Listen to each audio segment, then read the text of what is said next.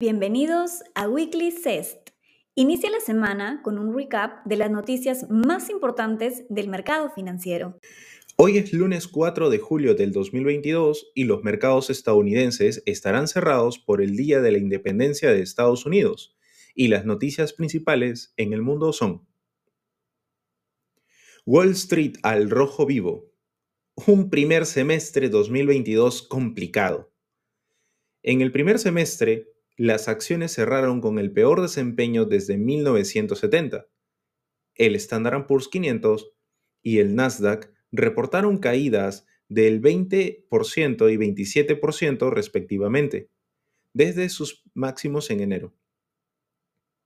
Los inversionistas se mantienen atentos a las señales que aumenten o desvanezcan los riesgos de recesión en un año, en donde la política expansiva quedó atrás, la liquidez se restringe y la inflación afecta los gastos de las empresas y las proyecciones de ganancias.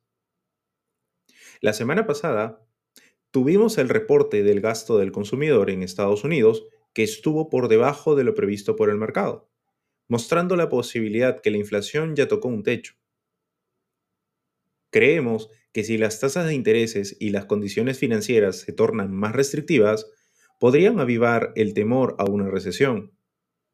Sin embargo, los datos económicos apoyan a un crecimiento moderado de la economía. ¿Problemas en Europa? En el Reino Unido se registró una tendencia a la baja en los últimos trimestres sobre los ingresos de los hogares británicos. Esto nos da indicios de que el poder adquisitivo de las personas se estaría reduciendo y por ende el consumo se vería afectado.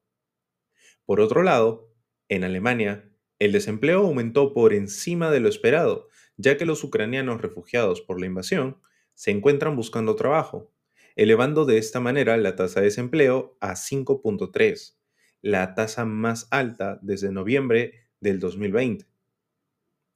Creemos que el mecanismo de antifragmentación que el Banco Central Europeo está implementando en los próximos días traerá consigo mucho apoyo a múltiples países de la zona euro. Sin embargo, la velocidad de implementación es algo que preocupa a la gran mayoría.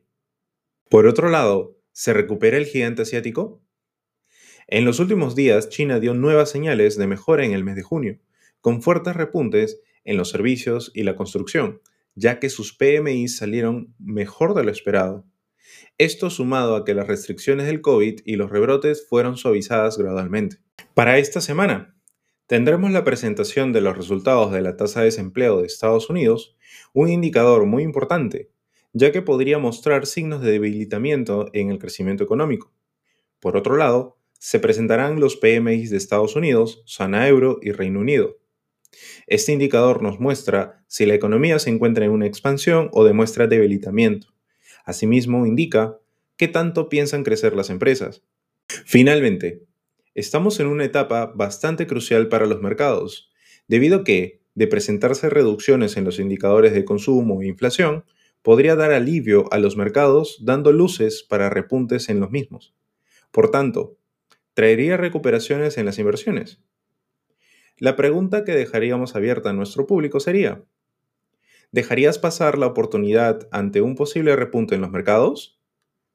¿O ¿Buscarías alguna cobertura para estar más seguro ante la volatilidad actual?